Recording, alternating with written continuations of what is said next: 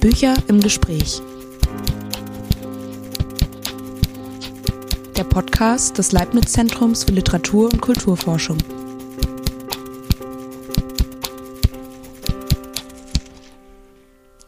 Ja, mein Name ist Falco Schmieder. Äh, ich bin Kulturwissenschaftler und arbeite am Leibniz-Zentrum für Literatur- und Kulturforschung äh, in Berlin. Und ich freue mich, dass ich heute Gelegenheit habe, mit Patrick Eiden-Offe über sein Hegel-Buch zu sprechen. Das Buch ist 2020 im Mattis und Seitz Verlag in Berlin äh, erschienen und ist einer der Beiträge äh, zum Hegeljahr. Äh, 2020 war der 250. Geburtstag von Hegel und in diesem äh, Jubiläumsjahr sind eine Reihe von Büchern erschienen, die sich mit dem Werk von Hegel äh, befasst haben. Viele Bücher zielen auf das Gesamtwerk, auf eine Einordnung äh, der gesamten Schriften, auf eine Aktualisierung der Schriften von Hegels.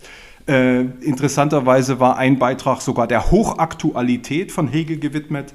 Das Buch, um das es heute gehen soll, äh, ist, die Hegelsche, ist der Hegelschen Logik äh, gewidmet. Und im äh, Klappentext zu dem Buch heißt es ganz schön, es handele sich bei der Hegelschen Logik um das dunkle Herz des Hegelschen Systems. Und mit diesem dunklen Herzen möchten wir uns äh, heute äh, befassen. genau lautet der Titel Hegels Logik lesen ein Selbstversuch. Äh, und dieser Titel scheint mir in doppelter Weise reizvoll zu sein. Einerseits äh, lässt er eine Reihe von klassischen Werken anklingen. Ich denke etwa an Louis Althusser's Das Kapital lesen.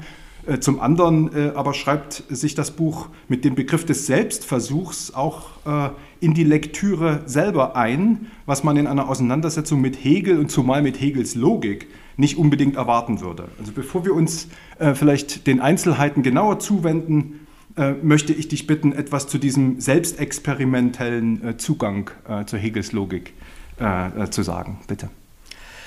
Ja, vielen Dank. Ähm ja, ich fand das, ich ähm, fand das irgendwie interessant, mich ähm, genau mit diesem Buch, also mit, dem, mit der Hegelschen Logik zu beschäftigen. Das ist, wird ja immer sozusagen als das, als das Hauptwerk und als, ähm, als das Hauptwerk apostrophiert. Als Logik ist es ein denkbar unpersönliches Buch. Es geht also um die Denkgesetze des objektiven Denkens. Es geht um, das, äh, um die objektive Vernunft. Und das hat also erstmal sehr wenig mit persönlicher Erfahrung oder mit persönlichen ähm, mit, ähm, mit, mit, mit subjektiven Eindrücken oder so zu tun. Und ähm, ich, äh, gleichwohl ist es ein Buch, das ja trotzdem gelesen werden will. Und ich habe ähm, versucht, mich diesem Buch tatsächlich so zu nähern, dass ich das ähm, tatsächlich gelesen habe, von, von Anfang bis zum Ende, und mir versucht habe, Rechenschaft darüber abzulegen, wie es mir damit gegangen ist und welche Erfahrungen ich dabei gemacht habe. Also tatsächlich diese Tradition der, ähm, der, der, der Lektürebücher ähm, aufzunehmen, also nicht sozusagen die ähm, die, die, die objektive Struktur herauszuarbeiten, sondern die, den subjektiven Zugang zu betonen. Und ähm, die Versuchsanordnung war die, ähm, dass ich mir vorgenommen habe, also jeden Morgen eine Stunde darin zu lesen. Ich habe mich morgen, jeden Morgen an den Schreibtisch gesetzt, habe eine Stunde darin gelesen und der, der, die, das Ziel war, in einem langen äh, Berliner Winter durchzukommen diese, diese Versuchsanordnung war auch ähm, ein bisschen dem Umstand geschuldet, dass ich das Gefühl hatte, wenn ich ja immer nur lese, wenn ich gerade denke, dass es passt oder dass ich gerade in der, in der richtigen Verfassung dazu bin, dass ich dann nie dazu komme und es nie schaffe, durchzukommen. Und wenn man sich dann ganz rigide, so ein ganz rigides ähm, äußeres äh, ähm, Gitter schafft, dann äh, dachte ich, ist es leichter durchzukommen. Es hat dann auch funktioniert. Und ähm, es war so ein bisschen diese, dieses erstmal kontrastive, dieses Buch, das also sehr unpersönlich ist, zu dem einen persönlichen Zugang finden, ähm, dann diesen persönlichen Zugang aber wieder in so einen selbst auferlegten, äh, sehr rigiden, äh, ähm, in so ein sehr, sehr rigides äh, Gerüst einzu, äh, einzuspannen. Das war die, ähm, das war mein, mein die Ausgangs, äh, Ausgangssituation und ähm, da dachte die Versuchsanordnung sozusagen, in der ich dann meinen Selbstversuch mhm. gemacht habe. Mhm. Du fängst ja das Buch an äh, mit den berühmten Gedichtzeilen von Bertolt Brecht. Äh, was sind das für Zeiten, wo ein Gespräch über Bäume fast ein Verbrechen ist, weil es ein Schweigen über so viele Untaten einschließt? Äh, und du sagst dann, dass dich oft das Gefühl eines unlauteren Eskapismus beschlichen hat.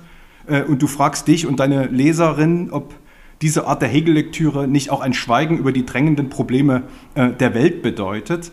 Andererseits weist du zugleich darauf hin, dass gerade in finsteren Zeiten, in gesellschaftlichen, politischen Krisenzeiten, Hegels Werke hervorgeholt wurden und äh, neu gelesen worden sind, etwa von Lenin, von Ernst Bloch, von Lukács, von Marcuse. Äh, und daran anschließend machst du stark, äh, dass du Hegel lesen möchtest, um unsere Gegenwart neu zu verstehen. Es ist also keine antiquarische Lektüre, sondern irgendwie ein Versuch einer Neubestimmung der Aktualität. Also in gewisser Weise willst du Hegel als eine Art von Zeitgenossen äh, darstellen, der uns immer noch was zu sagen hat. Kannst du diese, diese Aktualität, diese Zeitgenossenschaft Hegels ein bisschen genauer ausführen? Ja. Ja, es ist so, doppelt, ist so ein doppelter Zug. Also einmal ist mir aufgefallen, ähm, dass jetzt auch natürlich im Zuge von so einer Konjunktur, die mit dem, mit dem mit so einem Jubiläum einhergeht, überall diese Aktualitätsbehauptung in den Raum gestellt wird. Und wenn man sich dann hinsetzt und die Logik aufblättert, dann kommt das einem erstmal wahnsinnig inaktuell vor. Es hat eigentlich überhaupt keinen Aktualitätsbezug. Das ist bei anderen Sachen von Hegel sicherlich anders und deswegen werden meistens ja auch andere Werke von Hegel rangezogen, wenn man seine Aktualität belegen will. Also die Rechtsphilosophie ist sicherlich ähm, ein Buch, was man direkt auf politische Probleme unserer Zeit beziehen kann womöglich auch die Phänomenologie des Geistes. Die Ästhetik wird sehr oft auch in so einer direkt aktualisierenden ähm, ähm, Lesart herangezogen. Die Logik steht, steht einem erstmal fern. Das ist vielleicht der historischen Distanz geschuldet, aber ich gehe mal davon aus, dass auch Leserinnen und Lesern 1811, 1812, 1813 dieses Buch erstmal fernstand. Das ist sozusagen aus seinem, von seinem Gegenstand heraus schon ähm, einem so entrückt. Und ähm, trotzdem gibt es dann diese seltsame, diese seltsame Phänomene der, in der Rezeptionsgeschichte, vor allen Dingen im 20. Jahrhundert, dass es ganz häufig in wirklich in einer ganz akuten Krisensituation Leute, die ansonsten sich immer um diese Aktualität, um, um, die, um ihre politische Gegenwart auch kümmern und auch sehr, sehr handfest kümmern, wie Lenin beispielsweise, in solchen Krisensituationen wie dem Ersten Weltkrieg sich hinsetzen und die, Log die Logik studieren. Oder auch ein bisschen näher uns ähm, 68, also Adorno hat sich nochmal 68 hingesetzt, hat die Logik studiert und hat seine Studenten auch die Logik büffeln lassen und nicht sie mit Aktualität irgendwie traktiert. Und dieses komische, diese, dieses, dieses Spiel finde ich interessant. Was, was ist eigentlich an einem Buch aktuell, was einem erstmal vollkommen entrückt erscheint? Und ähm, das scheint, und vielleicht ist es ja gerade dieses, dass man die Möglichkeit hat, rauszutreten aus, diesem, aus dieser Unmittelbarkeitszumutung mhm. von, von, von Aktualität, die einen dauernd bedrängt, dass man sich die Möglichkeit schafft, einen Schritt rauszutun und zu fragen, was, was passiert hier eigentlich? Ähm, gerade in so einem Medium von so von Begriffen, die erstmal ähm, ganz entrückt erscheinen. Also wir kommen da sicherlich noch drauf, dieses berühmte Zitat, was Hegel sicherlich auch ein bisschen tongue in cheek äh, gleich in der Einleitung schreibt, dass er, der, dass er sagt, diese Logik, das seien die Gedanken Gottes vor der Schöpfung. Also diese, das ist natürlich irgendwie ein Witz oder was, wie, wie immer man das fassen will, aber es ist ähm, genau in diesem Medium, dieses vollkommen Entrückten, kann man sich dann nochmal Gedanken über Begriffsbewegungen machen, die einen dann auch angehen, wenn man ähm, wenn man sich in die unmittelbare Aktualität begibt. Und das ist so ein indirekter Zugang, ähm, der mich gereizt hat und ähm, der, glaube ich, diesen, auch diesen seltsamen Reiz ausmacht, dass man sich einerseits sagt, so ich, ich gönne mir das jetzt in gewisser Weise mhm. auch. Also ich lasse mich nicht jetzt immer von der Aktualität gängeln, sondern ich mache jetzt mal was, was vollkommen auch unzeitgemäß erscheint. Auch ein Buch zu lesen von Anfang bis Ende ist ja schon fast äh, unzeitgemäß. Ähm, und trotzdem nicht nachlassen in diesem Gefühl, dass man irgendwann doch wieder an die Aktualität ran will. Also sich nicht wirklich jetzt einfach sagen, ich lasse es halt, ich lese jetzt halt mal ein mhm. schönes Buch, sondern sagen, es ist was, was mich dann doch irgendwann wieder zur Aktualität drängt. Mhm. Also ich habe mir diesen Luxus auch geleistet, dein Buch von Anfang bis Ende zu lesen. Das auch eine sehr äh, vergnügliche, äh, spannende Lektüre war. Auch manchmal eine Tortur, aber das gehört natürlich bei diesem Gegenstand irgendwie dazu. Äh, es gibt eine interessante äh, Passage zum Verfahren, die ich, die ich äh, gerne mal vorlesen möchte. Seite 13 schreibst du, sehr schnell jedenfalls wurde mir klar, dass ich zunächst einmal alles vergessen oder genauer, dass ich aktiv alles abbauen oder destruieren musste, was ich über Hegel wusste oder zu wissen meinte, wenn ich ihn wirklich lesen wollte. Oder umgekehrt, dass das Lesen der Logik gar nicht so sehr ein neues Wissen erzeugt, sondern vor allem Gerüchte und angemaßtes Wissen zerstört. Zunächst einmal die Gerüchte über Hegel selbst, die in meinem Kopf herumspukten. Erst von dem so zu erreichenden Nullpunkt aus wird es dann möglich, ein neues, ein anderes, ein nicht bloß antiquarisches Verständnis des Hegelschen Denkens zu erreichen. Zitat zu Ende. Also diese interessante Maxime, erst einmal alles zu vergessen, die steht natürlich auch quer zu den zahlreichen Theoriequellen, die du heranziehst und mobilisierst, um diesen Text aufzuschließen und neu zum Sprechen zu bringen. Äh, und auch zu den vielen direkten und indirekten Gesprächspartnern, äh, gegen deren Ansätze du deine Hegel-Interpretation äh, profilierst. Und da möchte ich nochmal eine Stelle aus, der, aus den einleitenden äh, äh Überlegungen äh, zitieren. Ähm, ich suchte, heißt es, ich suchte in meiner He Lektüre der Logik einen Hegel nach der Postmoderne, der diese zugleich nicht als bloßen Fehler denunziert, sondern ihre Wahrheit, ihre kritische Wahrheit bewahrt auch gegen diejenigen, die dieser nun den Prozess machen und ihr mit ihren diversen neuen Gewissheiten nachzufolgen versuchen. Äh, kannst du vielleicht ein bisschen genauer ausführen, äh, wie dieses Feld äh, beschaffen ist, in das du intervenierst?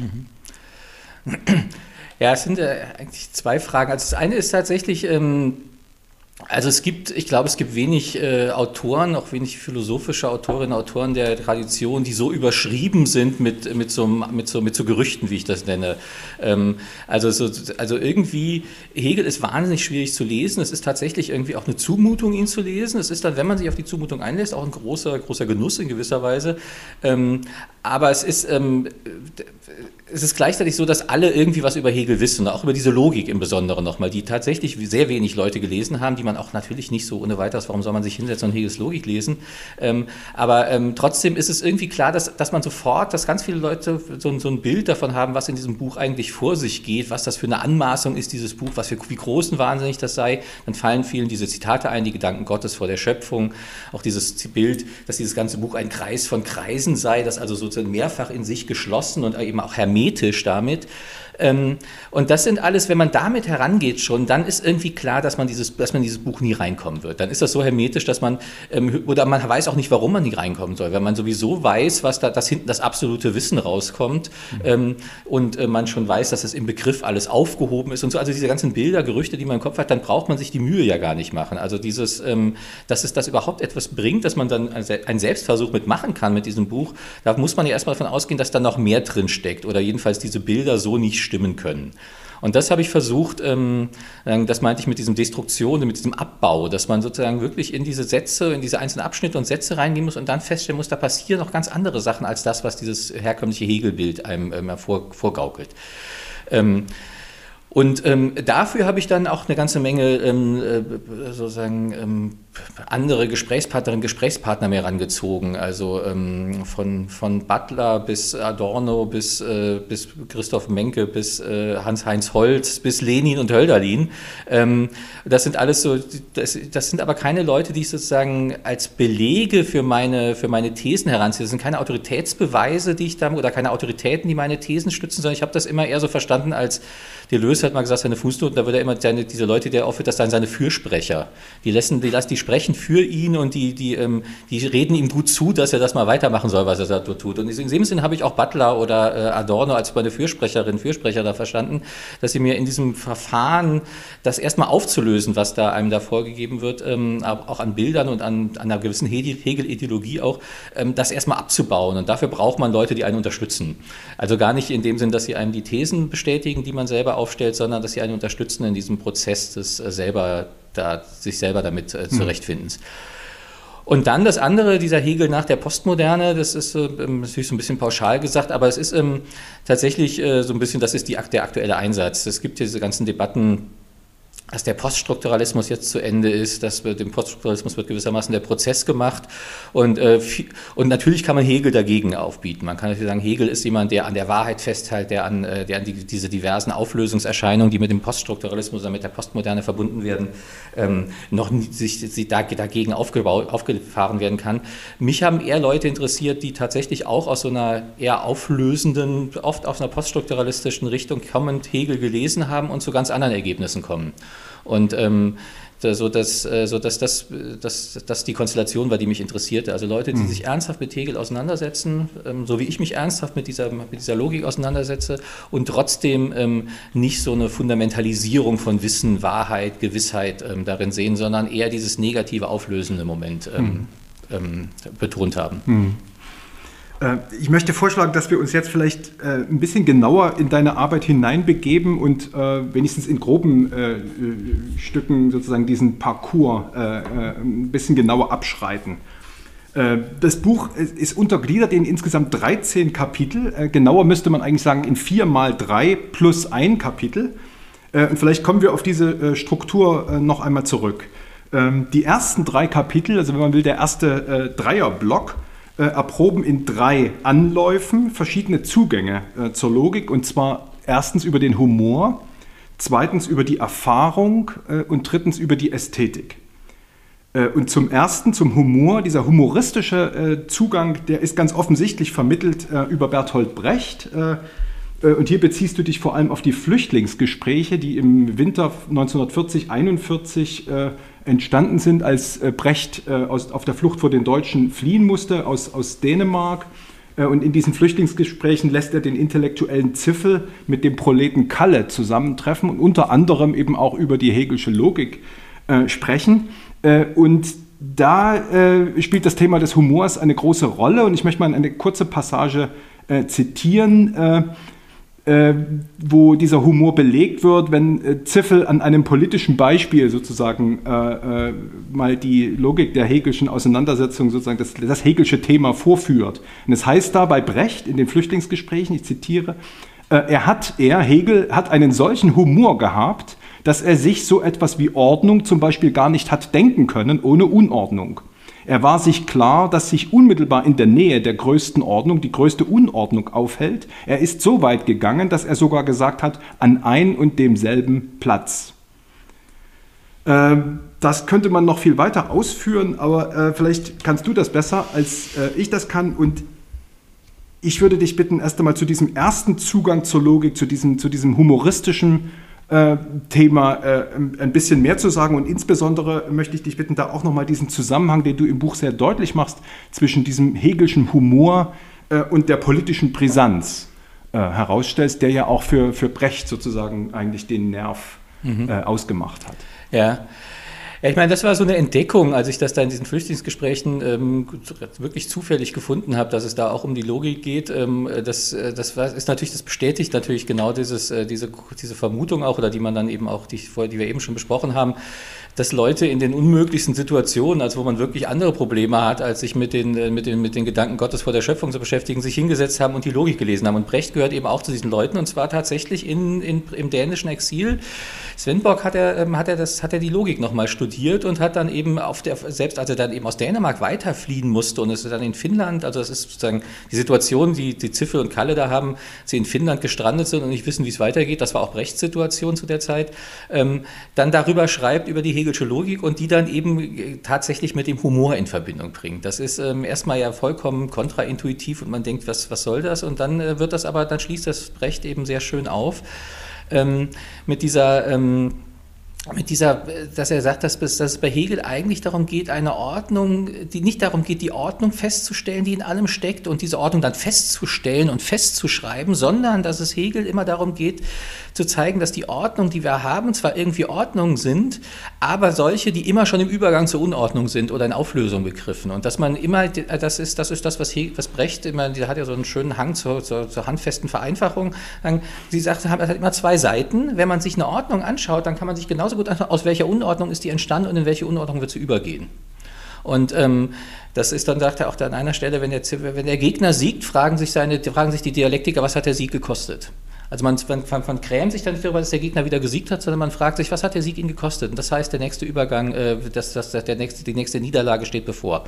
Ähm, er nennt das ganz einfach Veränderung. Ne? Also der, der Dialektiker hat immer Blick auf den, hat immer nur, er interessiert sich nur für Veränderungen. Es geht überhaupt nicht um irgendwas, was man feststellen kann, sondern es geht immer nur um die Veränderung, die, die augenblicklich festgestellt ist in dem, was andere dann die Ordnung nennen. Und ähm, das äh, Schöne ist, dass er das, das ist natürlich ein Gedanke, den man in vielerlei Hinsicht ausdrücken kann. Das, ist das komme ich auch im Buch darauf zu sprechen. Zur gleichen Zeit hat sich Brecht ja auch intensiv mit dem, mit dem fernöstlichen Denken auseinandergesetzt. Also das war Buch der Wandlungen, ist ja so ein Versuch. Da gibt es ja auch einen Hele, einen Hegel, der da in, in dem Buch der Wandlungen auftaucht. Ähm, das kann man, ist natürlich ein Register, in dem man das äh, ähm, formulieren kann, aber auch mit, mit Heraklit alles fließt. Aber das Interessante bei Hegel ist, dass der diese Ordnung erstmal als Ordnung vorführt und dann, seine, dann zeigt, wie diese Ordnung nicht funktioniert funktionieren. Und das ist die Dialektik. Mhm.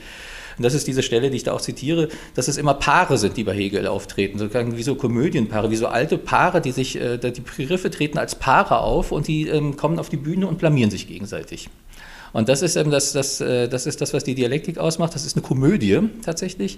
Und zwar in diesem tatsächlich in einem ernstzunehmenden literaturwissenschaftlichen Sinn, dass da Leute auftreten, dass sie gegenseitig auftreten und die sich, äh, man darüber lacht, wie die sich gegenseitig ähm, zerlegen, diese Figuren, weil sich niemand so gut kennt wie diese Figuren, die da gemeinsam auftreten. Und ähm, das, äh, das fand ich einen sehr interessanten Zugang, erstmal um eine, auch eine, um eine politische Dimension natürlich ähm, drin zu haben, in finsteren Zeiten, wo man denkt, es zieht sich alles zusammen und es, es verfestigen sich Ordnungen, es verfestigen sich Alternativlosigkeiten, wo man denkt, da kommt man nicht mehr raus, dass man dann sagt, nö, mal gucken, was, da, was, was, was kommt denn als nächstes. Ähm, und gleichzeitig auch dieses, ähm, dieses ja, so ein, ähm, so ein Zugang, den man beim Hegel lesen hat, dann kommen immer diese Begriffe gegeneinander. Und man hat ja auch so ein Bild, das größte Gerücht über Hegel ist ja die, ist ein bestimmtes Bild von Dialektik, da kommt die These, dann die Antithese und zum Schluss die Synthese. Ähm, dass man sagt, nee, es geht gar nicht darum, eine Synthese zu finden, sondern da treten zwei auf, eine These und eine Antithese und die zerlegen sich. Die lösen sich gegenseitig auf, die blamieren sich, die blamieren sich bis auf die Knochen. Das ist das, was bei der Dialektik passiert. Und wenn man das so im Blick hat, diesen, diesen humoristischen Blick, dann liest sich die Logik plötzlich auch ganz anders und viel leichter. Mhm. Also man muss, man sucht, man sucht nicht die ganze Zeit nach Ergebnissen und denkt, ach, das Ergebnis, warum stellt er das dann ja schon wieder in Frage, sondern es geht um diese permanente Infragestellung. Und dann hat man sozusagen einen Lektüreschlüssel, der einem hilft, dieses Buch ähm, sich in diesen, in auch diesen Fluss, in diesen Destruktionsfluss, in diesen Negativitätsfluss äh, einzulassen. Mhm. Mhm. Äh, neben dem Humor äh, ist ein zweiter Zugang, wie ich schon gesagt habe, äh, äh die Erfahrung. Äh, und du schilderst hier vor allem im Buch auch an den entsprechenden Stellen dann die konkreten Lebensumstände Hegels äh, und betrachtest die Arbeit an der Logik selber sozusagen im historischen Kontext als eine Art Bewältigungsversuch einer existenziellen Krise und gleichermaßen eben aber auch als, als Versuch der Bewältigung einer allgemeineren geistigen Krise. Äh, und äh, in dieser Perspektive erscheint dann Hegels Tätigkeit und seine Schreibarbeit vor allem auch als Teil eines übergreifenden Generationenprojektes, wenn man will, einer, einer kollektiven Bewegung. Äh, und zugleich machst du deutlich, dass es hier um Erfahrungsgehalte geht, die sozusagen auch unsere gegenwärtigen Krisen und Lebensprobleme betreffen. Also nicht nur sozusagen im Kontext von Hegel sozusagen eine allgemeine Krise, sondern irgendwie auch in unserem sozusagen äh, Gegenwartsraum, in dem du ja Hegel sozusagen neu äh, verstehen willst und neu aneignest. Äh, wie stand es um Hegel, wenn man diese konkreten äh, Lebensumstände nochmal bedenkt? Wie stand es da um Hegel? Worum ging es ihm konkret und warum geht uns das heute noch was an? Ja, das, äh, mit, das, das, mit dem Erfahrungsgehalt, das ist so eine Idee von, von, von Adorno, der kommt ja immer wieder drauf, dass man eben auch diese, dieses in diesen, selbst in diesen abstraktesten Gedankenbewegungen bei Hegel immer auch einen, einen Moment von Erfahrung, von, von in dem Begriff gefasster Erfahrung, nicht unbedingt stillgestellter, sondern gefasster, ähm, auf den Begriff gebrachter Erfahrung, ähm, die chiffrieren kann. Und ähm, es, es, hängt ein bisschen mit dem zusammen, was wir eben hatten, also sagen, dieses, diese Erfahrung, des, ähm, dass, dass, dass, dass, es, dass, dass es irgendwie weitergeht, und zwar dadurch, dass es nicht, dass man bestimmte, dass man auf einen bestimmten Erfahrungsschatz aufbaut und dann Stück für Stück immer weiser wird. Das ist, das ist so ein Bild von, von, von Dialektik und von Erfahrungsfortschritt, den ich, in, den ich mit Hegel in Frage stellen würde, sondern dass, die, ähm, der, dass der, der, die, die, der Erfahrungsfortschritt darin besteht, dass man sozusagen rückblicken kann auf diese Erfahrung, die man gemacht hat hat und diese, dieses, dass das sich immer wieder auflöst. Also diese Möglichkeit des, ähm, des Fortschritts im, in der permanenten Auflösung. Das ist etwas, was, ähm, was glaube ich, ein interessantes, das interessante Moment darin ausmacht. Ähm, das ist tatsächlich auch, ähm, das kann man dann eben auf Hegel persönlich beziehen, auf seine Lebenssituation, die, ähm, die man sagen könnte, in gewisser Weise war der, steckte er auch da fest äh, zu der Zeit. Also er war ähm, Mitte 40, als er da anfing, das zu schreiben und hatte, war in gewisser Weise ähm, in seiner akademischen Karriere erstmal gescheitert, könnte man sagen. Er war sozusagen äh, aus, den, aus, der, aus dem Universitätsdienst ausgeschieden und war Lehrer geworden, wie man vielleicht sagen könnte. Universitäts-, also äh, Gymnasialdirektor, also nicht so, aber ähm, und das, daran hat er schon ziemlich äh, geknapst und hat auch immer wieder die ganze Zeit versucht, irgendwie weiter äh, wieder in den, in den Universitätsdienst reinzukommen. In gewisser Weise ist dieses Buch eine Verarbeitung dieser Situation und gleichzeitig auch ein Empfehlungsschreiben natürlich. Also mit dem mhm. Buch hat er sich dann natürlich auch weiter beworben und ist dann irgendwann auch ähm, mit Ende 40 äh, dann auf seine Professur in Heidelberg gekommen. Ähm, und dieses, äh, und das ist ganz interessant, dass man das ähm, in, in den, also das steht das so natürlich nicht in der Logik drin, aber zum Beispiel in diesen Briefen, die er gleichzeitig geschrieben hat, wird das sehr deutlich, dass er sozusagen ähm, tatsächlich ähm, äh, auch äh, denkt, ähm, in, in der Metaphysik, in der, in der Nachmetaphysik, die er da schreibt, in, dieser, in diesen logischen Problemen auch weitergekommen zu sein, dadurch, dass er mit seiner seine Lebenserfahrung da einfließen lässt. Deswegen habe ich das Kapitel auch so mit Michel Lery Mannesalter genannt. Das ist etwas, was man vielleicht auch tatsächlich so nur machen kann, wenn man schon gewissen Erfahrungshaushalt mhm. hat. Ähm, Und ähm, das ist äh, dieses, dieses, dieses Interesse, also James hat auch mal gesagt, dass Hegel war ein Spätzünder. Das muss man sagen, der hat sehr spät angefangen, überhaupt zu schreiben. Da hat sein Freund Schelling, der fünf Jahre jünger war, hatte schon eine komplette publizistische und philosophische Karriere hinter sich, als Hegel überhaupt anfing zu schreiben und hat, war mit allem sehr spät an irgendwie. Und ähm, das lässt dabei immer einfließen. Das ist kein Manko, sondern er sagt, okay, die anderen haben sind da vorgeschritten und ich kann das jetzt schon reflektieren. Also er ist sogar mit diesem berühmten Bild von der Eule der Minerva, die, Flug im, im, die ihren Flug erst in der Dämmerung beginnt. Das ist sozusagen, sie, er, er ist, fängt immer erst in der Dämmerung erst an, über die Dinge nachzudenken, wenn die anderen schon sozusagen vorgeschritten sind. Und ähm, das äh, war mir irgendwie sympathisch, aus welchen Gründen auch immer. Das fand ich irgendwie gut. Und ähm, das, äh, das, ähm, das kann man in der Logik auch sehen. Das ist sozusagen auch eine Verarbeitung von, von, von Fehlschlägen, die andere gemacht haben, die er dann nicht hämisch irgendwie aufspießt und sagt, ich setze jetzt meins dagegen, sondern sagt, wir kommen nur dazu, wenn wenn wir das, wenn wir das alles mit berücksichtigen, dann kommen wir einen Schritt weiter. Hm. Hm. Diese kollektive Dimension hat sowas auch sozusagen diese, diese äh, Auseinandersetzung mit, mit, mit Kant, ne? diese Krise ja. sozusagen des, des Kantianismus, auf die er ja reagiert. Ja, das ist, ähm, das ist interessant. Das ist philosophiegeschichtlich natürlich interessant. Das ist, ähm, das ist dieses, äh, diese, also nach Kant, wo dann quasi alle zwei Wochen irgendjemand aufgetreten ist und ein neues System aus dem Boden gestampft hat. Das ist diese Gipfelkette des deutschen Idealismus, die aber da ja auch schon, äh, schon seit 20 Jahren so am Laufen, oder seit 15 Jahren am Laufen ist. Also es ist auch spät so, so Nachzügler da gewissermaßen. Also mit der Phänomenologie hat er sich sozusagen da eingeschrieben in dieses, wo dann so nach 1800 jeder alle paar, alle paar Wochen sozusagen ein neues System erschienen ist, ähm, das jetzt endgültig diese, diese Krise nach Kant oder dieses, nachdem die Kant die Metaphysik abgeräumt hat, dann ein neues System ähm, erschafft, erschaffen wird. Ähm, das, äh, daran hatte Hegel sich dann beteiligt in gewissermaßen, in gewisser Weise mit, mit der Phänomenologie auch, aber das ist ja jetzt auch schon wieder ein paar Jahre später, das ist sozusagen schon so eine, ähm, ähm, auch schon wieder eine Reflexion darüber, über dieses Systeme machen.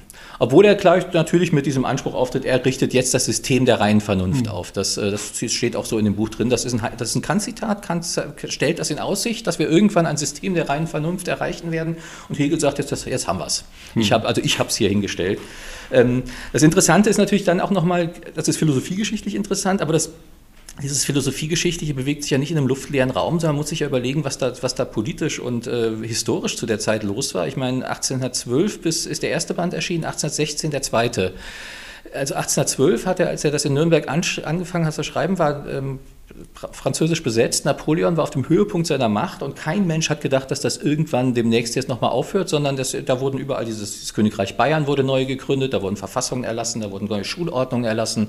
Ähm, da wurden, äh, da, da, da, da, man, das sah so aus, als ob man sich jetzt einrichtet in so einer napoleonischen Ordnung, dass Napoleon jetzt Europa neu sortiert, neu geordnet hat und wir sind jetzt dabei und Hegel hat dann eben seinen Platz da auch gefunden. Ähm, 1813, zweiter Band, da fängt dann, dann ist, der, ist der napoleonische Stern plötzlich schon so im Niedergang begriffen und, als, und 1816, als der, als der dritte Band erscheint, gibt es Napoleon nicht mehr. Also es gibt sie noch, aber er ist, äh, er ist vollkommen entmachtet und sitzt auch schon 1816 wahrscheinlich schon auf St. Helena. Mhm. Also auch der, der ist, ähm, und ähm, dazwischen ist, ist die, gesamte, die gesamte Ordnung Europas zusammengebrochen. Auch Nürnberg ist zeitweise ist einmal von den, von den, zwischenzeitlich einmal von den Österreichern besetzt worden, dann von den Franzosen zurückerobert worden. Ähm, es gab ein Interregnum tatsächlich, eine Zeit, wo es keine staatliche Ordnung gab in, in, in Europa. Und in dieser Zeit, wo man eben auch denken könnte, dass ein politischer Kopf wie Hegel, der immer ähm, auch tagespolitisch äh, sich interessiert hat und tagespolitische Dinge auch geschrieben hat. Genau in dieser Zeit setzt er sich hin und schreibt diese Bücher, diese mhm. drei Bücher oder dieses, dieses Buch. Ähm, das muss man dann schon auch ähm, mit einberechnen, dass das eben ähm, also entweder der schafft das, sich hinzusetzen und schaltet vollkommen ab, oder man, man sucht nach Spuren dieses, dieser, dieser Krisen auch in diesem Buch und die findet man. Mhm. Mhm. Also wir hatten jetzt den Humor äh, als einen Zugang, wir hatten die Erfahrung als zweiten Zugang und jetzt müssen wir noch über die Ästhetik sprechen als den dritten Zugang. Und hier muss ich vielleicht zunächst einmal sagen, dass du ja auch Literat oder in erster Linie, nicht nur auch, auch bist du Philosoph, aber in erster Linie verstehst du als Literaturwissenschaftler und das führst du an diesem Buch auch ganz schön vor, wie man aus gerade einer literaturwissenschaftlichen, also nicht unbedingt äh, eminent schon philosophischen Perspektive, sondern aus literaturwissenschaftlicher Perspektive Hegels Logik tatsächlich nochmal noch mal neu äh, entdecken und interpretieren kann. Äh, äh, und das gilt in, besondere, in besonderer Weise sozusagen für diese Schreibweise Hegels und für seine Darstellungsverfahren, die du dir sehr genau ansiehst. Und was dich vor allem interessiert, ist also äh, auch der Erzähler Hegel, nicht nur der Philosoph Hegel, sondern auch der Erzähler Hegel, Äh, äh, und er interessiert dich sozusagen als erzählender Philosoph, als ein Philosoph, der auch an, in Bezug auf seine Darstellungsweise äh, interessant ist. Und dem entspricht sozusagen auch dein methodisches Prinzip, äh, dass du sagst, du eignest dir den Hegel sozusagen auch an über die Entfaltung schöner Stellen, die es bei Hegel gibt, wobei du ausdrücklich darauf hinweist, dass schöne Stellen jetzt nicht gleichbedeutend ist mit schönen Einfällen. Äh, dazu musst du mehr sagen. Also schöne Stellen sozusagen als, als Versuch von da aus Hegel zu erschließen, aber nicht einfach nur sozusagen nach schönen Einfällen jagen, sondern was, was macht das aus, sozusagen mhm. dieser Zugang äh, entlang der schönen Stellen? Ja, also das war, das ist mir irgendwann, als ich, als ich anfing, ähm, ähm mich nochmal für Hegel zu interessieren und mir dieses Projekt sich so langsam sich so recht rüttelte, ähm, ist mir irgendwann das sozusagen in der ganzen also ich habe mal Philosophie studiert, ich habe damit angefangen, ich habe auch wirklich vor langer Zeit in meinen ersten Semestern in Tübingen ähm, viel Hegel gelesen und war da ganz fasziniert von, bin aber nie so richtig mit zur Rande gekommen. Und mir ist dann aufgefallen, dass es so ganz viele Sätze gibt von Hegel, die mir so irgendwie so mehr oder weniger wörtlich im Kopf rumspuken oder so Stellen, wo ich weiß, wenn ich die angucke, das sind so Stellen, wo man so, wie man, wie man die auch in so Lieblingsromanen hat, wo man weiß, das liest du jetzt und wenn du das liest, wirst du gerührt sein. Du weißt es vorher und du, man, wird, man liest es und ist trotzdem gerührt und man kriegt, kriegt so Gänsehaut, obwohl man genau weiß, was da kommt. Ähm, und dieses, und ich habe mich gefragt, wie man damit umgehen kann, ohne dass es jetzt sozusagen so anekdotisch wird. Das ist ja schnell auch peinlich, wenn man sozusagen seine, seine, das so präsentiert und aber ohne so konsequenzlos präsentiert, was, einen, was man schön findet, sondern ich versuche herauszufinden, was, ähm, was, was daran, was das eigentlich ist, was, warum ich das so schön finde oder was, was, was mich daran rührt.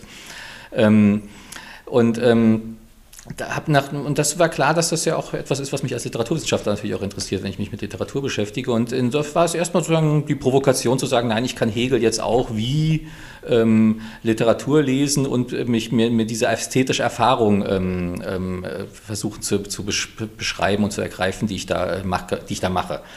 Ähm, das mit den schönen Stellen, das ist ganz, äh, das, das ist mehr das Adorno, äh, sozusagen ein Adorno-Zitat und ein Adorno-Verfahren. Es gibt so einen schönen Aufsatz von Adorno, der heißt Schöne Stellen.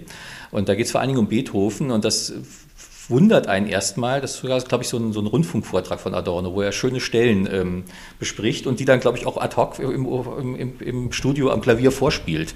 Ähm, und ähm, es wundert einen natürlich, weil es bei Adorno natürlich eigentlich nie um die schönen Stellen geht, sondern es geht darum, warum das strukturell ähm, durchdacht ist und durchgeformt und so. Das, gerade bei Beethoven geht es ja immer um die Durchformung und nicht um das Schöne. Das, wenn man sich um die Schönheit bekümmert, dann ist man ja immer eigentlich eher bei, bei, Adorno, bei Adorno immer eher ein Banause. Und ähm, in, diesen, in diesen schönen Stellen, äh, dann äh, spielt er schöne Stellen vor und erklärt, warum die schön sind und, er, und äh, erlaubt sich selber oder gibt sich die Lizenz dafür, überhaupt sich mit schönen Stellen zu beschäftigen, weil er sagt, wenn man die, das, was ich meine, sind strukturell schöne Stellen. Das sind schöne Stellen, die deswegen schön sind, weil sie aus der Durchführung herausbrechen, weil sie plötzlich etwas präsentieren, was eigentlich aus der Durch, von dieser logischen Durchformung des Kunstwerks her nicht ähm, an seinem, äh, eigentlich überflüssig ist. Es sind meistens überflüssige Stellen. Stellen, wenn, wenn, wenn, wenn bei wenn eigentlich die, die, die Durchführung durch, durchgeführt ist und man jetzt erwartet, jetzt kommt die Reprise und jetzt kommt triumphalistisch die Reprise, wenn, wenn, wenn Beethoven da nochmal so ein kleines Rezitativ einschiebt, wo man gar nicht kommt, warum ist das jetzt da? Und dann sagt, das sind die Wunder, das sind die wirklich schönen Stellen. Mhm. Und das hat mich bei, bei das, das find, fand ich dann einen guten Schlüssel, um das auch bei Hegel wenn man Hegel ist natürlich ein eminent durch ein logizistischer Denker, wo es alles, es gibt da keine Silbe, die nicht irgendwie legitimiert ist, das ist sozusagen alles durchgedacht, aber trotzdem brechen da manchmal Stellen raus. Mhm. Es gibt so einen Überschuss plötzlich. Mhm wo eigentlich klar ist, was er jetzt sagen will, ist klar, aber warum sagt er es jetzt nochmal und nochmal und steigert sich rhetorisch da rein? Also es gibt häufig auch wenn er anfängt zu schimpfen, also wenn er auf Leute schimpft, wenn so Tiraden plötzlich kommen, wo man denkt, ich habe es verstanden, aber er haut dann nochmal drauf rein und wird dann auch besonders, besonders eindrücklich. Oder es gibt tatsächlich diese Stellen, wo man so gerührt ist, weil man plötzlich merkt, da geht es eigentlich um was anderes. Er spricht hier eigentlich von sich und tut so, als ob es um den Begriff der Ursache ginge oder so. Also wenn so, so doppelt, wenn so, wenn so durch, so fadenscheinig wird, wenn mhm. irgendwas durchscheint, durch die Textur, mhm. ähm, wo man merkt, da geht es eigentlich um was anderes. Und dieses, und das sind natürlich Stellen, das ist natürlich nicht die ganze Zeit so. Das ist, äh, das ist in der harten, durch, logisch, dialektisch durchgeführten Textur des, ähm, sind, das, sind das Ausnahmen. Und man kann gewissermaßen von diesen Ausnahmen ähm, her, ähm, wenn man die genau beschreiben will, warum die so schön sind, dann muss man erklären, warum sie Ausnahmen sind. Und dann hat man automatisch auch die Regel erfasst. Also mhm. man hat sozusagen das System erfasst, aber von seinen Ausnahmen her. Mhm. Mhm. Und das ähm, fand ich ein, ein gutes, ein, auch ein probates Mittel, ähm, um mit diesem Problem umzugehen, wie schafft man irgendwie, schafft man es irgendwie, das Ganze in den Griff zu kriegen? Das ist ja bei, bei der Dialektik und bei Hegel natürlich, bei der Logik natürlich, das, das geht ums Ganze, das ist ganz klar. Äh, und gleichzeitig aber um das, was noch mehr ist als das Ganze. Mhm. mhm. Und das sind die schönen Stellen. Das, das leitet eigentlich ganz schön über zu diesem äh, nächsten Dreierblock. Also der erste Dreierblock, um nochmal so ein bisschen in diese Systemarchitektur bei dir einzuführen, der erste Dreierblock äh, stellt die verschiedenen Zugänge zu Hegel dar. Äh, das haben wir jetzt durch. Jetzt schreiten wir zum nächsten, zum zweiten Dreierblock wo es um diese komplexe Systemarchitektur der Hegelschen Logik geht, auf die du jetzt schon angespielt hast. Äh, du sprichst an einer Stelle von der Triadomanie, äh, also der Okkupation sozusagen mit der, Drei, äh, der Dreizahl, also quasi heimgesucht wird von, diesen, von dieser, immer wieder von dieser Dreizahl, die in den verschiedensten Variationen des Dreierschritts immer wieder durchgespielt wird. Da geht es aber auch in diesem Kapitel um die verschiedenen Anfänge der Logik. Das ist auch sehr interessant, dass die Logik nicht einfach nur einen Anfang hat, sondern gleich mehrere. Äh, und dann ist auch nochmal ein, ein ganz wichtiges Thema äh, in diesem Kapitel äh, die Auseinandersetzung mit der schlechten Unendlichkeit, die Hegel auch vielfach in Anspruch genommen hat. Und vielleicht kannst du was zu diesem zweiten Kapitel ein bisschen genauer sagen, wo es um diese Architektur geht, dein Interesse sozusagen, diese verschiedenen Systemarchitekturen, diese Fixierung mit der Dreizahl äh, genauer aufzuschließen. Was hat das für eine Bedeutung, diese Art der Darstellung? Und warum ist Hegel so, so, so äh, okkupiert von diesen, mit dieser Problematik sozusagen der schlechten äh, Unendlichkeit, die ja dann auch sozusagen theoriegeschichtlich, wirkungsgeschichtlich ziemlich einflussreich geworden ist, ja? dieses ja, Motiv. Ja, ähm, ja, mit diesem, ähm, also das vierte Kapitel, das, das, also diese Dreier-Schritte, die wiederholen, diese Dreierblöcke wiederholen dann jeweils immer nochmal diese Abfolgen von Humor, Erfahrung und Ästhetik. Das ist die geheime, der geheime Bauplan. Und äh, das vierte Kapitel, das steht sozusagen an der Humorstelle, das heißt dann auch vier ähm, weil es das vierte Kapitel ist, aber weil es eben auch eine Auseinandersetzung mit, diesen, mit dieser Triadomanie bei Hegel ist. Also es ist, das ist auch so eine von den Sachen, die weiß man über Hegel, das wissen alle. Es geht bei Hegel um den Dreischritt, den dialektischen Dreischritt, äh, ähm, These, Synth äh, Antithese, Synthese. Ähm, das stimmt natürlich irgendwie. Interessant ist schon, wenn man sich die Logik anschaut, das kann man ja auch einfach mit einer Volltextsuche, wenn man sich das als E-Book holt, äh, gucken, diese, diese, diese, schon diese Wörter tauchen in der Logik eigentlich gar nicht auf. Also es geht nie um These, äh, Antithese und Synthese. Antithese kommt, glaube ich, nie vor. Synthese immer nur im Zusammenhang mit Kant. Das ist ein Kant-Zitat, mhm. aber nicht als eigener mhm. Begriff und These auch nicht. Also das, das, also das geht die ganze Zeit um das Dialektische, wie Hegel auch sagt, gar nicht so um die Dialektik, sondern das Dialektische, aber es geht nie um These, Synthese, äh, Antithese, Synthese diese drei Schritte, der drei Schritt, ähm, den, die, die, es gibt dauernd diese drei Schritte, aber das Interessante ist, ähm, dass er das äh, selber an, an, an, sehr, an zwei sehr bezeichnenden Stellen sagt, dass man auch diese drei auf gar keinen Fall verdinglichen und, und sozusagen fetischisieren darf als das, worum es geht, sondern das ist nur so ein Hilfsmittel, das ist ein Gerüst, das man braucht, das er braucht, um in, um in diesen Gang der Gedanken zu kommen. Und dann sagt er an einer Stelle, ähm, naja, es ist also das Erste ist das Erste, aber das Zweite ist, und dann fängt er an, und dann kommt irgendwann ein Satz, wenn man überhaupt zählen will, dann müsste man eigentlich sagen, dass der dritte Schritt eigentlich auch schon der vierte ist, weil der erste ja schon der letzte von dem vorangegangenen ist und dann ist der zweite der dritte und dann ist der dritte, also dann fängt er an und dann, dann sagt er, wenn man überhaupt zählen will, das, soll das ein Witz sein? Also bei Hegel geht es doch immer, alle sagen, es geht immer nur um drei, dann sagt er, wenn man überhaupt zählen will. Und dann sagt er einer Stelle auch diese, dass, dass, dass die, die, die kahle Ödnis der, der Konstruiererei in der modernen Philosophie rühre daher, dass alle immer so viel zählen würden. Und ähm, deswegen, und dann dachte ich, okay, wenn er, wenn er dann plötzlich sagt, es geht eigentlich um die vier, um die Quadruplizität, wie er dann sagt, statt der Triplizität, dann ist diese ganze Dreiermanie ja auch irgendwie etwas, was man auf jeden Fall auch wieder loswerden muss. Hm. Und das, ähm, das äh, habe ich, das ist in diesem Humorkapitel.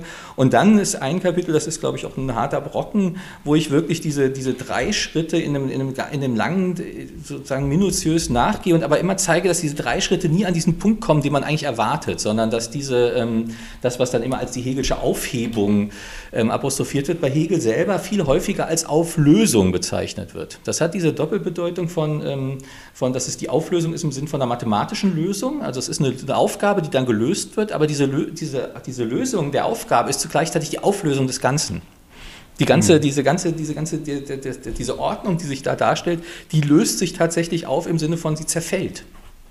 Und ähm, das, äh, das kann man natürlich auch wieder so behaupten, aber es ist natürlich nur interessant, wenn man das sozusagen auf dem Feld, auf dem Platz zeigt, mhm. dass es tatsächlich so ist und das dann irgendwie in der Argumentation minutiös nachführt, nachvollzieht. Äh, Und da ist dann diese, ähm, da ist diese Auseinandersetzung mit der, mit der schlechten Unendlichkeit. Das ist, äh, dieses, ähm, das wäre ja sagen die, das wäre die einfache Auflösung. Man sagt, es geht irgendwie immer weiter. Das, das, darum geht es aber auch nicht, dass man sagt, das, und dann kommt noch das und dann kommt das und es, jedes ist, es ist immer alles anders. Das ist auch zu einfach. Das sagt, das wirft er den Romantikern vor, sondern versucht, man muss dieses Unendliche sich auflösen, selber begreifen. Man muss einen Begriff davon kriegen und nicht einfach nur das äh, sich dem überlassen oder dem ausliefern. Mhm.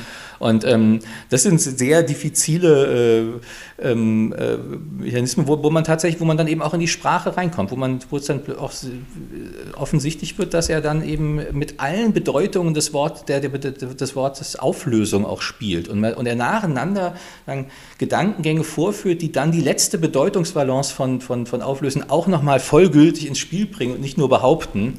Und dann erst ist das ausgeschritten, dieser ganze Gedanke. Und das ist, ähm, also wenn man sich darauf einlässt, also einlassen ist auch ein ganz zentrales Wort bei Hegel, man muss sich einlassen auf den Gedanken. Wenn man sich darauf einlässt, dann ist das äh, wirklich auch eine, ähm, dann ist das eine Erfahrung, dann ist das irgendwas, äh, was man, äh, was man schwer resümieren kann, aber was man, die man sich eben so überlassen muss und das mhm. man dann nachvollziehen muss. Mhm. Äh, eines der Kapitel, äh, das ich auch sehr, sehr spannend gefunden habe, sehr gerne gelesen habe, äh, bezieht sich auf das Verhältnis Hegels zu Hölderlin. Und es ist ganz klar, dass es da natürlich auch wieder um die, um die Sprache gehen muss, um die gemeinsame Sprache. An einer Stelle äh, schreibst du in dem Buch, Hegel und Hölderlin laborieren an einer philosophisch-poetischen Sprache, die von der Alltagssprache abweicht, ohne sich in eine Fachsprache zurückzuziehen. Kannst du ein bisschen genauer ausführen, was dich bewogen hat, sozusagen Hegel äh, so eng sozusagen mit Hölderlin zusammenzubringen und worin du dieses gemeinsame Bemühen siehst, sozusagen eine neue, nicht philosophische oder nicht äh, philosophisch-poetische Sprache äh, äh, zu erarbeiten, muss man ja sagen, die von der Alltagssprache abweicht, ohne sich in eine Fachsprache mhm. zurückzubeziehen. Das hat ja auch einen sehr emanzipatorischen Anspruch, wenn man das zeithistorisch auch äh, bedenkt. Und ich ja. fand diese, diese Konstellation einfach unglaublich spannend, sozusagen den Meisterdenker, den großen Philosophen und auch sozusagen den, den dann irre gewordenen äh, Literaten Hölderlin zusammenzubringen und diesen gemeinsamen sozusagen Versuch, eine neue Sprache zu entwickeln. Ja, ja das, äh, also ich bin, äh, also vielleicht durch Hölderlin auf Hegel kommt, stimmt vielleicht nicht, aber auf, auf beide irgendwie gleichzeitig gekommen. Das, äh, das ist irgendwie, die, das sind sozusagen auch so zwei Sachen, zwei Autoren, mit denen ich mich irgendwie seit langem immer wieder beschäftige. Und ähm, es ist ja, gibt klar diese Geschichte, klar, die sind selben sind ja beide im 1770 beide in Schwaben geboren. Also auch Hölderlin hatte letztes Jahr 250. Ähm, dann gibt es ja diese Geschichten, die haben gemeinsam studiert im Tübinger, Tübinger Stift, saßen in der gleichen Stube, haben da auch früher schon ähm, gemeinsam irgendwie die französische Revolution gefeiert. Ähm, äh, Peter Weiß hat ein sehr schönes Stück drüber geschrieben, Hölderlin. Ähm, und dann ähm, haben die, und dann hatten sie vor allen Dingen eine Zeit zusammen nochmal in Frankfurt, 1797 bis 1800, wo, ähm, wo beide als Hauslehrer in Frankfurt angestellt waren, also an verschiedenen Häusern, aber sich dann oft getroffen haben und da tatsächlich auch gemeinsame Projekte geschmiedet haben, also Zeitschriften gegründet haben, die nie erschienen sind sind, ähm, Bücher geplant haben, die nie geschrieben wurden. Und in diese, diese Zeit, 1797 bis 1800, ist ähm, für Hölderlin eine ganz, ganz wichtige Zeit. Da sind die beiden Bände Hyperion erschienen. Da hat er dieses Empedok, diesen Empedokles-Versuch gestartet, der dann nicht, der nicht verendet wurde und hat auch, äh, das heißt, sich gewissermaßen zu seiner, zu seiner späteren Dichtungskonzeption durchgearbeitet. Ähm, und Hegel hat in der Zeit auch seine ersten großen Entwürfe gestartet, aber wie gesagt, er als Spätzünder ähm, lang, noch lange nichts veröffentlicht. Also das ist alles nicht, äh, das ist alles nur sozusagen in, als, als handschriftlich überliefert. Ähm, aber in dieser Zeit, und das, da bin ich bei, bei, bei, Terry Pinkert in der Biografie, der Hegel-Biografie drauf gestoßen, bemerkt man, dass die Sprache von Hegel sich total verändert. Der hat vorher irgendwie so einen sehr klaren, wie, wie Pinkert schreibt, so einen easygoing Prose-Style geschrieben, also so ein, so ein sehr so plain Prose, plain Swabian Prose, ähm, und hat da ähm, hat sehr verständlich geschrieben. Und plötzlich fängt er an, dieses Hegel-Deutsch zu entwickeln, was wir heute kennen und was einen vor, vor den Kopf stößt, wenn man, die, wenn man diese Bücher aufschlägt. Und da gibt es ja immer die Leute, die sagen, na, der konnte halt nicht schreiben. Das ist so ein altes, das ist so typisch, ein typisch deutscher Philosoph, die können alle nicht schreiben. Das ist totaler Unsinn. Der konnte total verständlich und klar schreiben, der wollte aber nicht. Der wollte genauso schreiben, wie man wie er schreibt. Und so, wie, so wenig, wie man Hölderlin vorwirft, dass der nicht verständlich schreiben konnte, darf man das auch Igel vorwerfen, weil die beiden tatsächlich, glaube ich, gemeinsam zu der Zeit daran gearbeitet haben, eine Sprache zu entwickeln, die Und das ist eben nicht, die nicht elitär ist, die sich nicht abschließt, die nicht hermetisch ist, sondern die so beschaffen ist, dass die Leserinnen und Leser gezwungen sind, ähm, den Gedanken mitzuvollziehen, um den es da geht. Und deswegen hat das eben auch so was Emanzipatorisches tatsächlich. Es, hat so, es soll sozusagen, die, die Leserinnen sollen gezwungen werden, sich auf die Höhe des Gedankens zu erheben, um den es da geht und nicht irgendwie als Konsumentin da irgendwas vorgesetzt bekommen, was sie dann so in sich reinfressen und dann entweder glauben oder nicht, sondern es ist eine Nötigung zum selberdenken.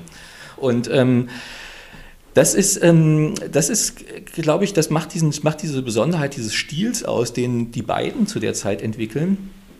Ähm, und gleichzeitig ist klar, dass es keine philosophische Fachsprache sein soll. Also es ist ja auch, also Kant, erste große Philosoph von Rang, der durchgängig nur noch in der, in der Volkssprache schreibt, aber natürlich noch in so einem Deutsch, was sehr stark so ein Schuldeutsch ist, also eine Sprache der Schule. Und ähm, das Besondere an diesen Hegel-Texten, glaube ich, aus dieser Zeit ist auch, auch bei der Phänomenologie ist das ja so ganz offensichtlich, das ist ja so, ein, so, ein, so ein vibrierender, leidenschaftlicher Text, der ist, ähm, das, ist in, das ist in einer ganz eigenen Sprache geschrieben, die ähm, gerade dadurch ihren Reiz zieht, dass sie nah an der, an, der, an der Sprache des Alltags, an der Volkssprache dran ist, aber natürlich ähm, da so Manipulationen vornimmt, dass man es dann eben doch am entscheidenden Punkt nicht einfach sofort versteht. Und das fand ich ein interessantes, äh, das ist auch poetologisch interessantes äh, Verfahren mhm. oder interessantes Problem. Was ist das eigentlich für ein Deutsch, das die schreiben da? Das ist auch zum Beispiel ganz anders als bei Schelling, der weitgehend, der, der manchmal ganz poetisch wird, aber sehr weitgehend noch diese Schul, dieses mhm. Schuldeutsch, ähm, dieses philosophische Schuldeutsch bedienen kann. Das kann Hegel gar nicht. Und, ähm, oder nicht mehr, der hat sich das abgewöhnt. Und ähm, das, ähm, das, ist, ähm, das, das, findet, das, ist, das, das prägt halt auch noch den Stil dieser Logik. Wenn ich das noch kurz, das ist ja interessant, auch jetzt lebensgeschichtlich wieder mit Hölderlin und Hegel. Hölderlin ist ja dann 1805, 6 dann wahnsinnig geworden, wie immer man das einschätzen will. Da gibt es ja auch verschiedenste Theorien drüber und war seit 1806 ähm, eben erst interniert in, einem, in dieser Nervenheilanstalt in Tübingen und lebte dann zurückgezogen bei diesem äh, Zimmer in Tübingen im Turm. Also der war der Welt abhanden gekommen 1806. Und äh, Hegel, Hegel, die haben sich auch nie wieder gesehen. Die haben sich, glaube ich, 1804 oder so das letzte Mal gesehen. Ähm, und es gibt dann, und dann gibt es immer diese Bilder, dass Hegel dann zum Staat, preußischen Staatsphilosophen wird und seinen alten Freund in Tübingen ganz vergisst. Das stimmt insofern nicht, als es noch diese eine Anekdote gibt, wo er, dass er ganz spät noch mit der preußischen Prinzessin über seinen alten Freund Hölderlin gesprochen hat. Und in der Logik, das ist interessant, gibt es diese eine Stelle über das Urteil, wo er Hölderlin zitiert wo er ihn, ohne ihn zu nennen, aber wo er auf einen alten Gedanken, gemeinsamen Gedanken zurückkommt und eigentlich sozusagen an diese Experimente und diese Gedanken- und Sprachexperimente von, von 30 Jahren vorher anknüpft oder 20 Jahren vorher anknüpft und äh, die fortführt. Und dann sieht man, dass das tatsächlich diese, ähm, diese frühe gemeinsame Leidenschaft für seltsame Wörter und seltsame Sprache auch noch bei diesem Großphilosophen dann äh, 20 Jahre später immer noch, ähm, immer noch wirksam ist. Mhm. Äh, ich möchte jetzt ein bisschen springen. Also überspringen möchte ich vor allem deine Auseinandersetzung jetzt, äh, zu die sich dem absoluten Wissen äh, widmen, äh, wo auch der Totalitätsbegriff äh, eine Rolle spielt äh, und zusteuere zu auf dieses Thema aus dem letzten Dreierblock, das, wo du ein Kapitel überschreibst als äh, Nature Writing. Das ist eine interessante Zündung, weil dieser Begriff des Nature Writing natürlich aus diesem neueren Eco-Criticism stammt. Äh, und dort ging es ja ganz wesentlich äh, um die Zurückweisung moderner philosophischer Positionen, zu denen Hegels Philosophie ganz sicher dazugehört. Das finde ich interessant, dass du diesen Begriff also jetzt sozusagen in deine Hegel-Interpretation äh, äh, einrückst. Und natürlich geht es in diesem Zusammenhang um Hegels Naturbegriff und dessen Verhältnis zum Geist. Und das ist natürlich gerade für materialistische äh, Hegel-Kritiker oder Hegel-Leser eine besondere Herausforderung oder könnte man sagen Zumutung gewesen, Hegels Auseinandersetzung mit dem Naturbegriff und den äh, nimmst du dir auch nochmal neu vor unter diesem Stichwort Nature Writing.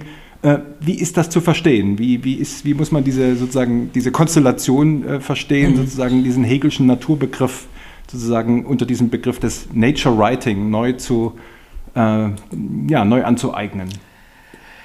Ja, das ist natürlich erstmal auch ein Witz mit dem Nature Writing. Das war so ein bisschen auch inspiriert natürlich, ich mache das ja bei, auch bei, bei Mattes und Seitz ist das Buch erschienen und Mattes und Seitz ist natürlich auch der Fachverlag in, in Deutschland, der dieses Nature Writing mit importiert hat aus den USA und jetzt selber auch ähm, weiter betreibt. Und es gibt ja auch einen Preis für Nature Writing, den Mattes und Seitz mit ausgelobt hat. Insofern ist das eine Verbeugung gegenüber meinem Verlag, aber es ist insofern auch richtig und auch, ist auch von der Sache her tatsächlich richtig, ähm, weil es eben auch dieses eins dieser, dieser hartnäckigen Gerüchte über Hegel, die sicherlich, wie bei meistens bei Gerüchten, die ja nicht immer ganz falsch sind, ist, dass Hegel der Philosoph des Geistes ist. Und der Geist wird, dem, wird immer der Natur gegenübergesetzt. Und ähm, es ist äh, so, dass, und da muss man sich natürlich angucken, womit, was, was, äh, was, worauf läuft das Ganze hinaus. Und da ist mir, mir, ist mir aufgefallen, und das ist so eine dieser, dieser Kleinigkeiten, die einem dann auffallen, wenn man, das, wenn man die Bücher wirklich liest und nicht äh, nur darüber liest, ähm, dass es am Schluss, diese, diese Logik steuert auf ein letztes Kapitel zu, das heißt die absolute Idee. Das ist auch erwartbar bei Hegel. Natürlich geht es um das absolute Wissen und die absolute Idee. Und dann am Schluss, dann, das ist in sich schon ein sehr interessantes Kapitel, weil da nicht das kommt, was man erwartet. Aber dann gibt es nochmal sagen, nach dem Schluss, ein Nachschluss, ein Epilog. Ganz am Ende sagt er dann so, ja, ähm, so, wir sind jetzt ans Ende gekommen, dann wird das resümiert, den, der Kreis von Kreisen schließt sich. Und was jetzt kommt, ist die Wissenschaft. Die kommt, jetzt, jetzt kommen die Wissenschaften. Und das das ist das Bild, das man dann hat. In der Logik legt er die Fundamente und dann kommen die philosophischen Wissenschaften und die Wissenschaften überhaupt. Und tatsächlich hat er ja auch ein Jahr, nachdem er die Logik abgeschlossen hat, 1817 dann schon äh, die Enzyklopädie der philosophischen Wissenschaften veröffentlicht, die dann auch mit einer Kurzfassung der Logik beginnt und dann kommt die Philosophie der Natur und das mündet dann in eine Philosophie des Geistes. Und ähm, so dann sagt er, okay, das kommt jetzt. Und dann gibt er ganz am Schluss auf der letzten Dreiviertel Seite oder halbe Seite der Logik, sagt er, jetzt, jetzt kommt, jetzt kommt, jetzt hier schließen jetzt, wir haben jetzt den Kreis geschlossen, jetzt kommen, schließen die Wissenschaften an. Und ich gebe jetzt einen kurzen Abriss davon, was dann kommen wird. Und dann gibt er auf, auf einer Dreiviertel Seite einen Kurzabriss dieser Enzyklopädie und das mündet dann auch zielgerecht in der Philosophie des Geistes, aber diese Philosophie des Geistes wird nur am ganz zum Schluss in so ein, zwei ganz dürren Sätzen abgehandelt. Am Anfang sagt er, ähm, resümiert er alles nochmal, was er in der Logik getan hat und was jetzt kommt und lässt sich dann sehr ausgiebig darüber aus, dass jetzt die Einheit von Begriff und Sache und von Welt und von Wirklichkeit erreicht ist und das ist Doppelpunkt, Gedankenstrich, Natur. Und das ist, äh, man könnte auch denken, das ist ein Druckfehler, da müsste eigentlich Geist stehen, aber es steht Natur da und es steht auch bewusst da. Und das ist, das ist etwas, wo ich, wo ich ähm, was, was meine Lektüre, die immer nach diesen Überschüssen sucht oder nach diesen, das ist auch eine schöne Stelle auf eine, in, einer, in, einer, in einer bestimmten Weise, ähm, dass du dann, es läuft alles darauf hinzu, auf diesen Schluss und dann verfehlt er den so gerade. Dann geht es gerade an diesem Schluss vorbei und er, er nennt es Natur und dann wird sozusagen obligat noch zum Schluss der Geist abgehandelt. Und das ist natürlich, da muss man sich, was, wie kommt das denn? Und es ist, wird meistens in der, ähm, in der, in der Sekundärliteratur wird da wenig zugesagt. Das wird so ein bisschen, ja, nee, und das, also manchmal sagen, ja, also rhetorisch ist das irgendwie falsch gewichtet, der hätte eigentlich müssen, dann wird, wird Hegel so korrigiert. Ähm, und der einzige Leser, den ich gefunden habe, der wirklich, der, da, der das richtig schwer nimmt und sagt, ja, das ist kein Zufall, dass er so bei der Natur verweilt und dann nur noch so ein bisschen äh, hinten dran die, den, den, den Geist in zwei, drei Sätzen ablehnt, ist, ist Lenin. Lenin hat in seinen, in seinen Hegel, in seinen Logikkonspekten, also er hat ja eben 18, 1914, 15, 16 in Zürich die Logik gelesen, das breit exzerpiert, das ist dann nachher auch veröffentlicht worden schreibt hier, da hat er, da ist Hegel so nah am Materialismus wie sonst nie wieder. Er kommt dazu, dass am Ende doch die Natur steht und nicht der Geist.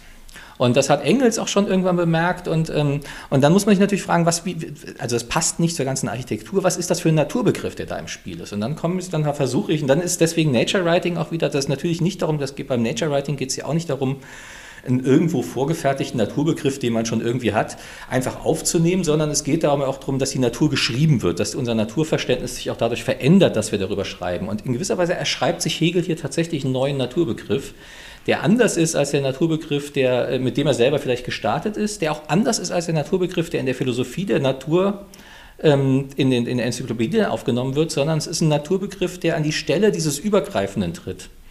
Also der Geist ist nicht mehr das Übergreifende, sondern tatsächlich ähm, nicht mehr, also das andere des anderen ist der Geist, sondern hier ist das andere des anderen des anderen sozusagen, das, was, was, was die Einheit des Ganzen ähm, die man dann aber nicht mehr gut, gut fassen kann, ist, ist Natur. Hm. Und ähm, das ist sozusagen so ein, ähm, wirklich so, ein, äh, so, eine Tür, die da aufgestoßen wird auf den Materialismus des 19. Jahrhunderts, aber vielleicht auch auf den philosophischen Materialismus, der noch einzuholen ist, ähm, der in sozusagen in dieser kleinen, in diesem Epilog, in diesem Nachschluss ähm, aufgemacht wird, wo die, wo die Logik eben nicht schließt, nicht sachgerecht zu Ende kommt, sondern ähm, irgendwie übers Ziel hinausschießt, in gewisser Weise. Mhm.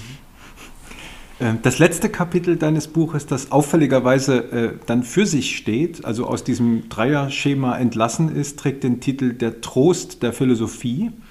Äh, und du präsentierst äh, darin eine, wie du das selber nennst, eine tröstliche Lesart der Logik äh, und tust das natürlich in dem Bewusstsein, dass Hegel den Begriff des Trostes äh, schwerlich als Interpretament akzeptiert hätte. Aber warum verwendest du den selber sozusagen an dieser prominenten Stelle im letzten Kapitel als Überschrift der Trost der Hegelschen Philosophie in Bezug auf einen Denker, der sich, glaube ich, nicht so als so tröstlichen Denker selbst empfunden hätte. Ja, ja, das ist irgendwie, das habe ich mich, ich habe das geschrieben und dann, das ist auch richtig so und ich habe mich nachher auch immer wieder darauf gefragt, gefragt, wie ich dazu gekommen bin. Also ich bin sehr froh, dass das so endet, aber es ist tatsächlich ähm, auch eine interessante Frage, wie Hegel eigentlich zum Trost steht. Er weist das immer so zurück. Es gibt mehrere Stellen in der Logik auch und auch in anderen Texten von, äh, von Hegel, wo er den Trost zurückweist, wo er so ein bisschen sich lustig drüber macht, wenn Leute in der Philosophie Trost äh, suchen. Und dann, wenn man sich das genau anschaut, ähm, weist er aber immer bestimmte Fassungen ähm, von, von Philosophie zurück, die, die, oder von bestimmten, bestimmte Fassungen des Trostes zurück, den Leute bei der Philosophie suchen. Und das ist, er weist eigentlich sozusagen so einen schwachen oder so einen, so einen schwachen Trost zurück oder einen falschen Trost. Und dass man aber in der Philosophie überhaupt oder im Denken überhaupt Trost sucht, äh, kann man vielleicht, das kann man vielleicht sogar so verstehen, dass er das eigentlich als Bedürfnis affirmiert. Also wenn man sozusagen sagt, in Philosophie ist auch Erfahrung irgendwie aufbewahrt und artikuliert, und es geht vor allen Dingen um eine Erfahrung von Negativität, dann ist es eben auch die Frage, ob es nicht auch sozusagen so einen Gegenpol dazu gibt, den ich dann mit diesem ja, ja immer auch sehr kitsch-verdächtigen Begriff des Trostes irgendwie gefasst habe.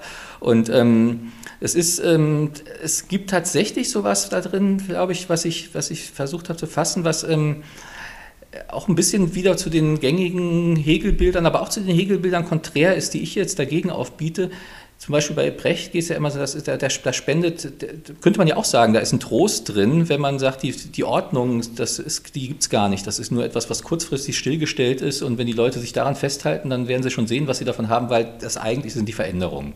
Dann kann man nicht sagen, alles verändert sich, alles geht, alles kommt und geht und ähm, ähm, ähm, es ist noch immer anders gekommen.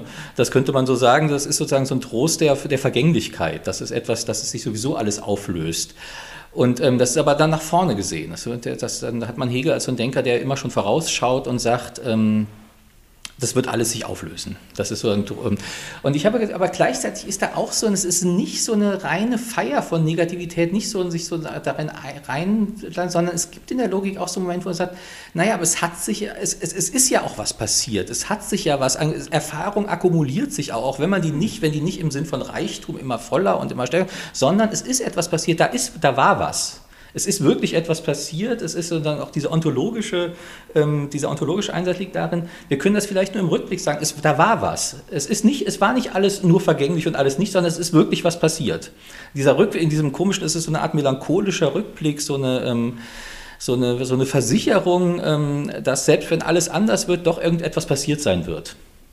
Und das ist, ähm, das also ja, das, ich glaube, dass man müsste sich da nochmal Gedanken darüber machen, warum bestimmte Dinge eigentlich Trost spenden und andere nicht und ob das eigentlich bei allen immer gleich ist. Aber für mich war das tröstlich, mhm. muss ich sagen, dieses äh, sich äh, darauf auf diesen, wenn man sich auf diesen Gedanken der Vergänglichkeit, der Negativität einlässt, dass es aber trotzdem auch dann dieser Gedanke gleichzeitig konterkariert wird von dieser Vorstellung, aber es wird sich etwas ereignet haben, es wird etwas gewesen sein. Es bleibt nicht und es ist nichts Ewiges, aber es wird etwas passiert sein. Mhm.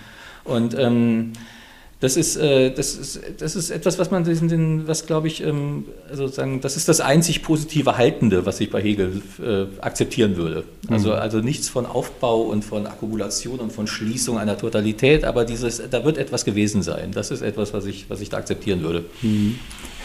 Ich würde dich gerne noch so viele Sachen fragen, aber wir haben ja am Anfang äh, auch vereinbart, dass wir ungefähr eine Stunde äh, sprechen.